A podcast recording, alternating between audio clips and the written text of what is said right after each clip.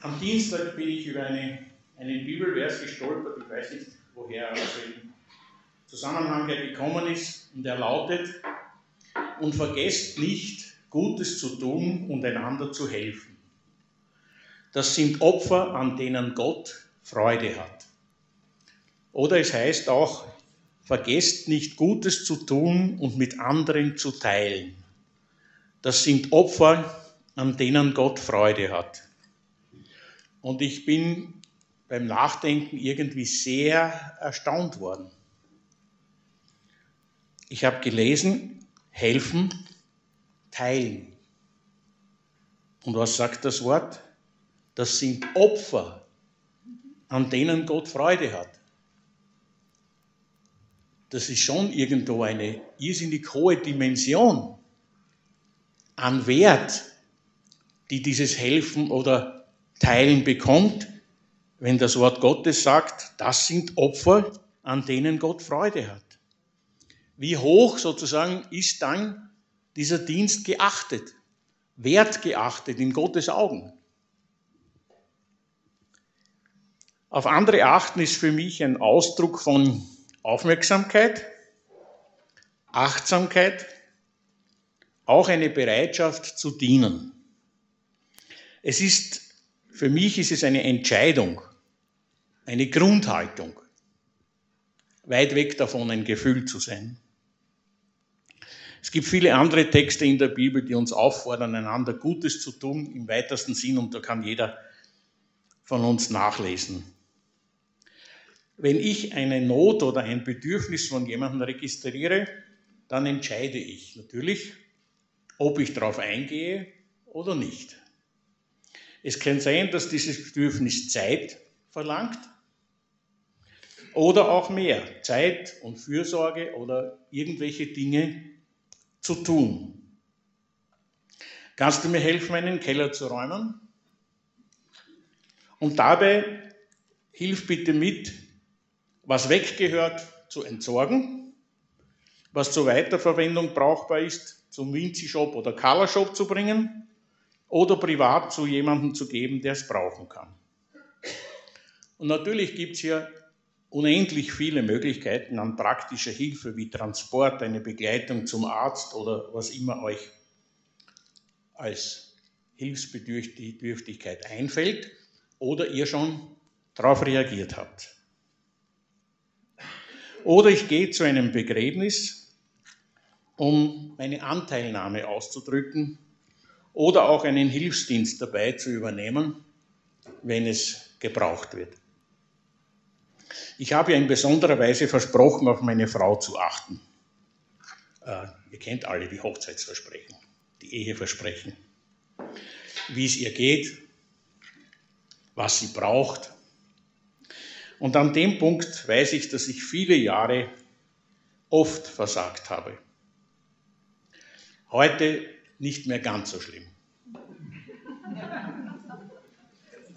Auf Monika zu achten, dazu gibt es eben viele Möglichkeiten im Alltag. Und eine, die sich jetzt schon längere Zeit einfach ergeben hat, ist, dass ich die Einkäufe, die im Auto liegen, in die Wohnung hinauftrage. Aber ich habe, wenn ich nachdenke, gar nicht noch so gesehen, dass das vor Gott ein Opfer ist. Monika ihrerseits, sie achtet auf viele Geburtstage, wo sie dann einen Blumenstrauß oder einen Kuchen am Sonntag mitbringt. Es kann gut sein, dass dieses auf andere achten mir leichter fällt als anderen. Helfen und dienen ist ja bekannterweise meine Gabe. Insofern ist das vielleicht ein bisschen unfair. Außerdem habe ich schon in jungen Jahren auf andere achten geübt. Ich war der älteste von fünf Kindern und ich kenne den Satz meines Vaters, Hans, ciao. Oder damals war es noch der Hansi. Ja, zu meinem 18. Geburtstag hat mein Vater mir dann das I gestrichen für alle. Ich bin dankbar dafür. Ja, es gibt aber auch Situationen, wo das Achten meine Hilflosigkeit, meine Ohnmacht, Angst oder Sorge aufsteigen lassen. Solche Umstände verlangen dann natürlich erst recht, danach in die Nähe des Herrn zu gehen und zu suchen. Diese Woche wird es so ein, eine Begegnung geben. Ich werde als Besucher bei einer Gerichtsverhandlung sein, wo jemand angeklagt ist. Und es ist nicht einfach, nur als Zuschauer ohnmächtig dazusitzen. Ich lese zum Abschluss noch einmal den Vers. Und vergesst nicht, Gutes zu tun und einander zu helfen. Das sind Opfer, an denen Gott Freude hat. Und jetzt habe ich Acht auf die Liesel, ich habe meine Zeit verbraucht.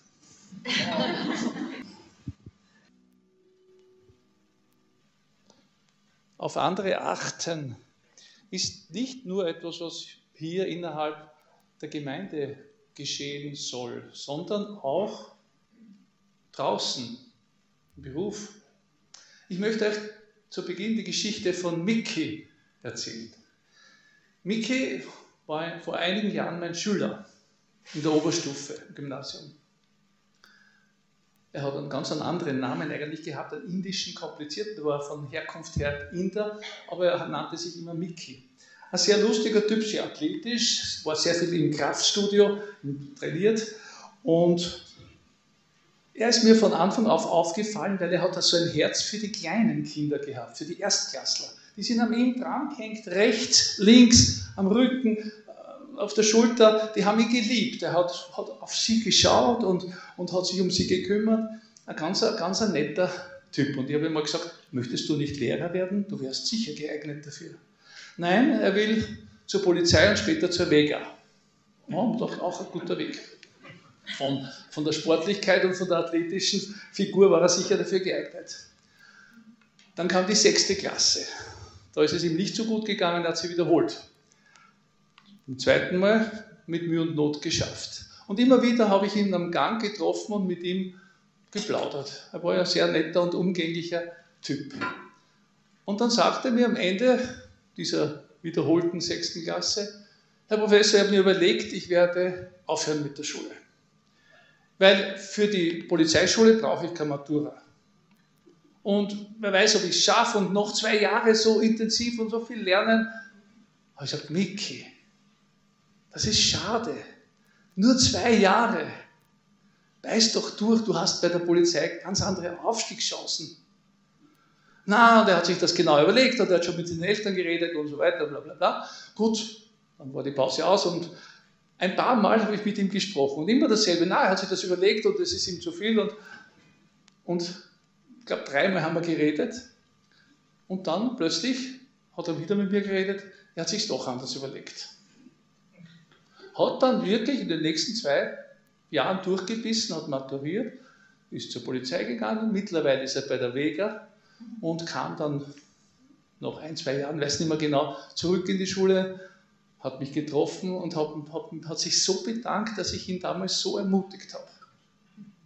Dass ich ihn so angespornt habe und nicht locker gelassen habe, er soll doch diese zwei Jahre fertig machen. Und er war so wirklich dankbar dafür. Und das ist eines der schönen Erlebnisse für mich als Lehrer, zu sehen, dass man durch das Achten auf andere auch etwas Gutes bewirken kann.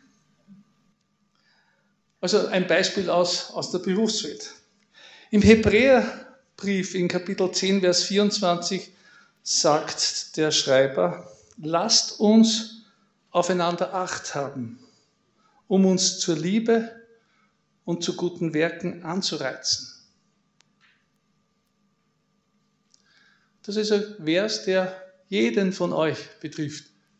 Lasst uns aufeinander Acht haben, so wie der Hans schon gesagt hat um uns zur Liebe und zu guten Werken anzureizen. Das ist ein Grund, warum wir überhaupt hier sind, warum wir uns hier treffen. Ich weiß nicht, wie du in die Gemeinde kommst, wenn du so wie heute herkommst, mit welcher Einstellung kommst du oder warum kommst du? Nur du sagst, ist eh klar, ich will was von Gott hören, ich will ermutigt werden, ich will eine gute Predigt hören und die Musik gefällt mir auch. Ja, alles super, alles richtig, nichts falsch dran. Aber kommst du auch her, um auf andere zu achten? Hast du deine Augen offen auch für andere?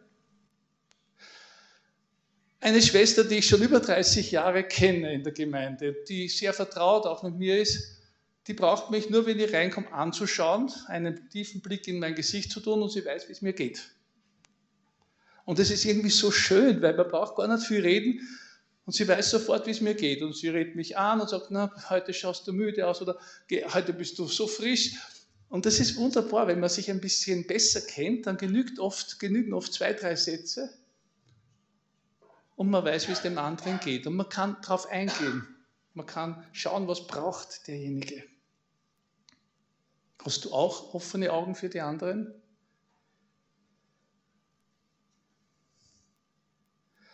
Es ist natürlich leichter, wenn man jemand gut kennt. Dann kann man besser reden, dann öffnet man sich auch leichter. Wie ist das, wenn du jemanden nicht so kennst? Es kommen ja immer wieder auch neue Leute hier herein. Auch da ist es wichtig, offene Augen zu haben. Vielleicht bemerkst du gar nicht, dass da jemand vielleicht draußen beim Tisch steht, allein, nicht recht weiß, mit wem er reden soll. Hast du dann offene Augen für solche Leute? Gehst du auf sie zu? Redest du mit ihnen? Natürlich nicht in, einem, in, einer Art und Weise, die den anderen überfordert. Das ist immer die Gefahr, dass man sich auf sie stürzt und, und mit unendlich vielen Fragen quält. Das meine ich nicht. Man braucht natürlich schon ein bisschen Fingerspitzengefühl und, und ein bisschen ein Einfühlungsvermögen. Aber ich denke, es ist wichtig, dass man auch schaut, ist jemand da, der, der sich noch nicht so hier zurechtfindet und ihn anzusprechen. Natürlich möchte ich auch ermutigt werden im Gottesdienst selber. Ich brauche das ja auch. Aber ich möchte auch mit offenen Augen hierher kommen, was andere brauchen.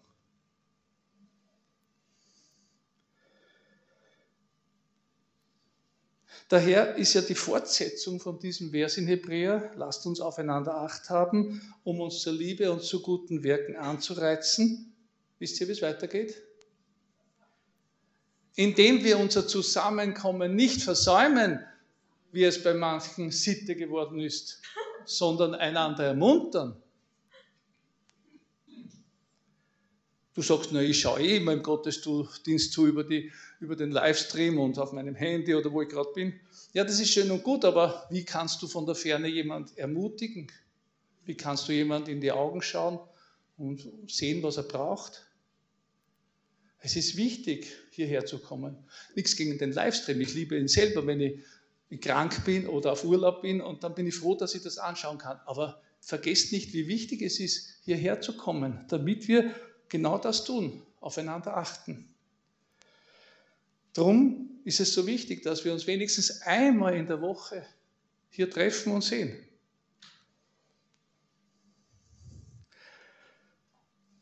Ich möchte einen letzten Punkt noch erwähnen. Man darf auch nicht vergessen, wenn man auf andere achtet, auch auf sich selber zu achten. Das ist auch sehr wichtig, auf sich selber zu achten. Besonders wenn du vielleicht in einer Krise bist. Dann lass es zu, dass jemand dir hilft.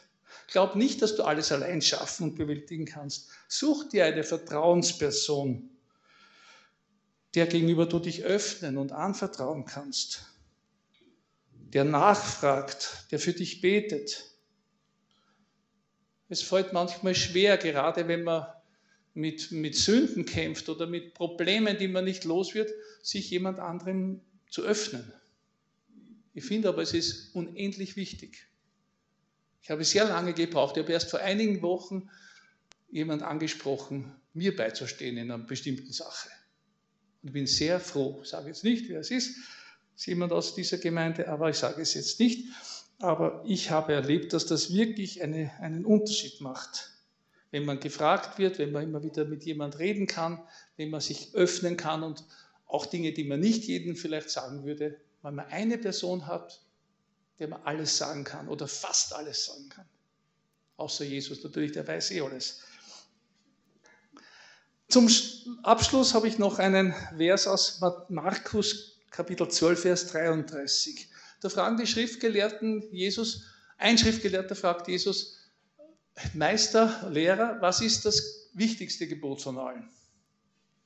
Und Jesus sagt, ja, das wichtigste Gebot ist, du sollst Gott lieben aus ganzem Herzen, ganzem Verstand, ganzer Seele, ganzer Kraft und den Nächsten lieben wie sich selbst. Und der Lehrer sagt, Du hast richtig geantwortet. Der Schriftgelehrte sagt, du hast richtig geantwortet, denn Gott zu lieben aus ganzem Herzen und den Nächsten wie sich selbst ist viel mehr als alle Brandopfer und Schlachtopfer. Hast du gewusst, dass wenn du andere liebst, wenn du auf andere achtest, das ist ja ein Teil von Nächstenliebe, dass, du, dass das viel mehr ist alle, als alle Brand- und Schlachtopfer haben wir ja nicht mehr, aber alle Spenden, die du vielleicht einwirfst oder sonstigen Opfer, die du bringst. Andere zu lieben ist mehr als alle Brand- oder Schlachtopfer. Der Hans hat ja gesagt, geben oder, oder anderen helfen ist, wird auch als Opfer bezeichnet. Ja, mit diesen Worten möchte ich schließen. Auf andere achten ist innerhalb der Gemeinde wichtig, außerhalb der Gemeinde wichtig. Und es ist auch wichtig, dass du jemand hast, der auf dich achtet.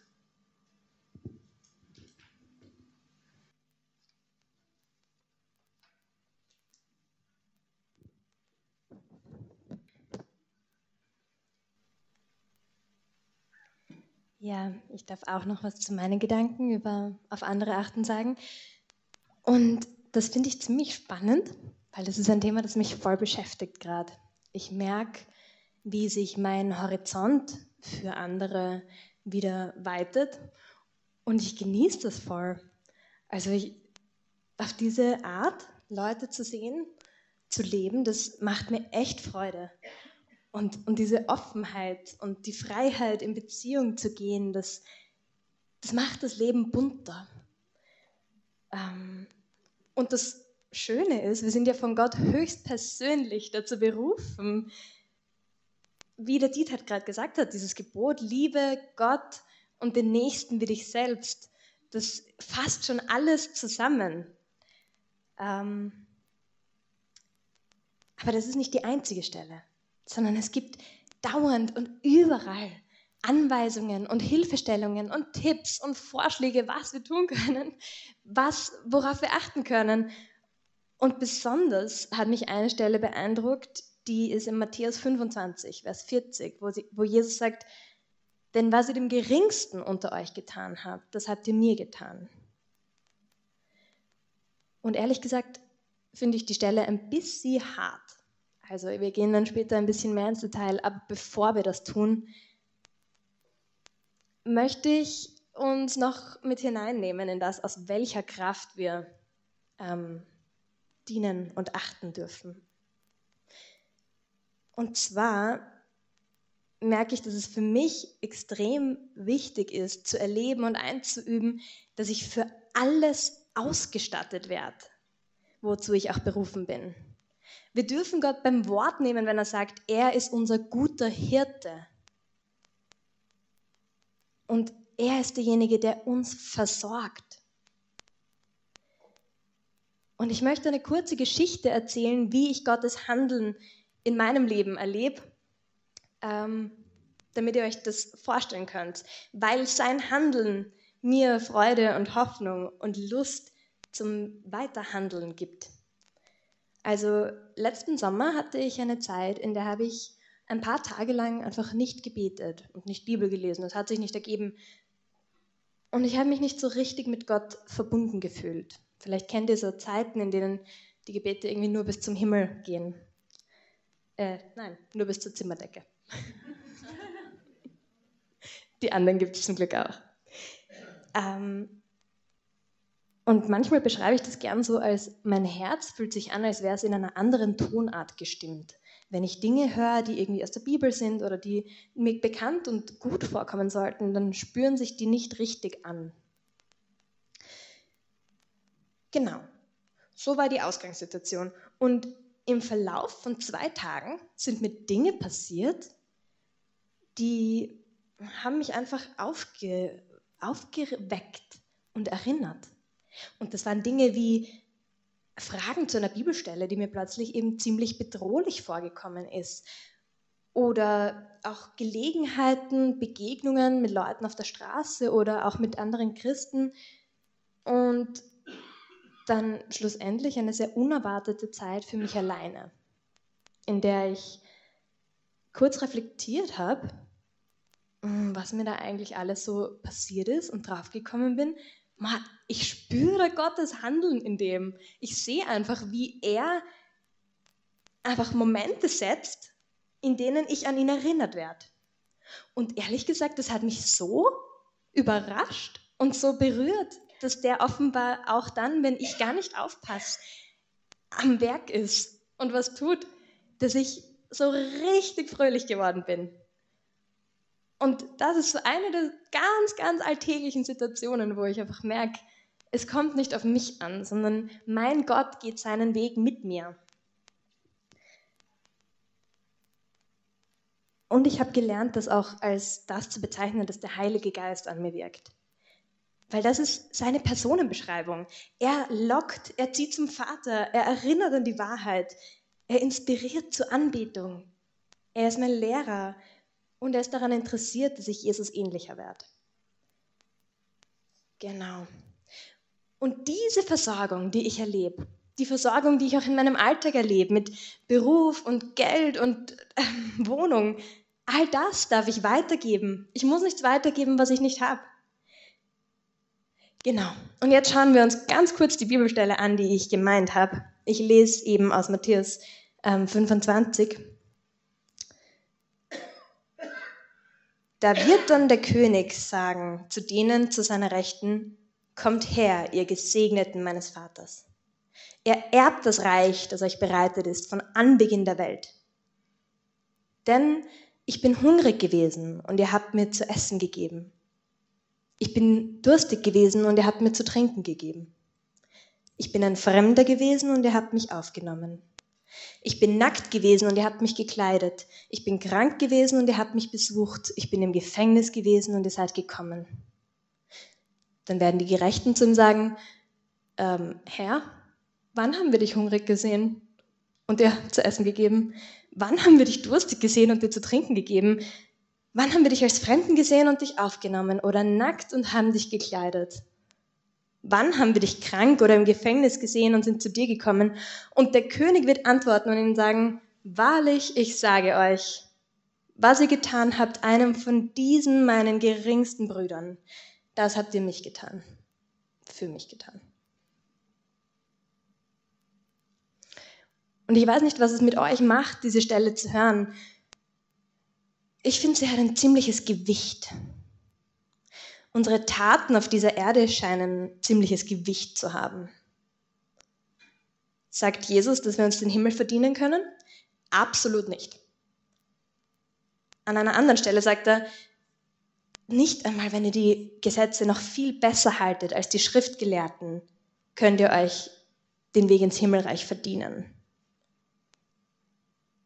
Aber hier geht es um Gottes Königreich. Und das ist schon jetzt da, aber noch nicht, sicht, nicht ganz sichtbar. Als Jesus am Kreuz gestorben ist, hat er ein für alle Mal gesiegt. Er sitzt jetzt als König zur Rechten Gottes. Und seine Herrschaft hat schon begonnen.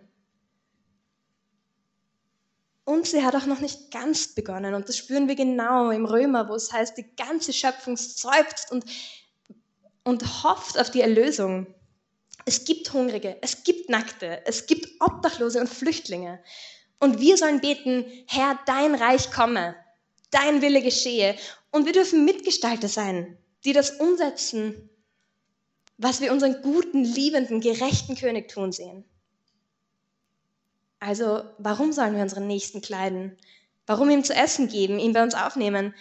Weil wir Gottes Königreich kaum erwarten können, weil wir wissen, dass das jetzt schon Gewicht hat und dass wir Himmel auf Erden bringen und leben dürfen. Wir dürfen uns danach sehnen, dass seine Herrschaft sich auf, uns, auf unserer Erde ausbreitet. Das ist, warum wir auf andere achten dürfen.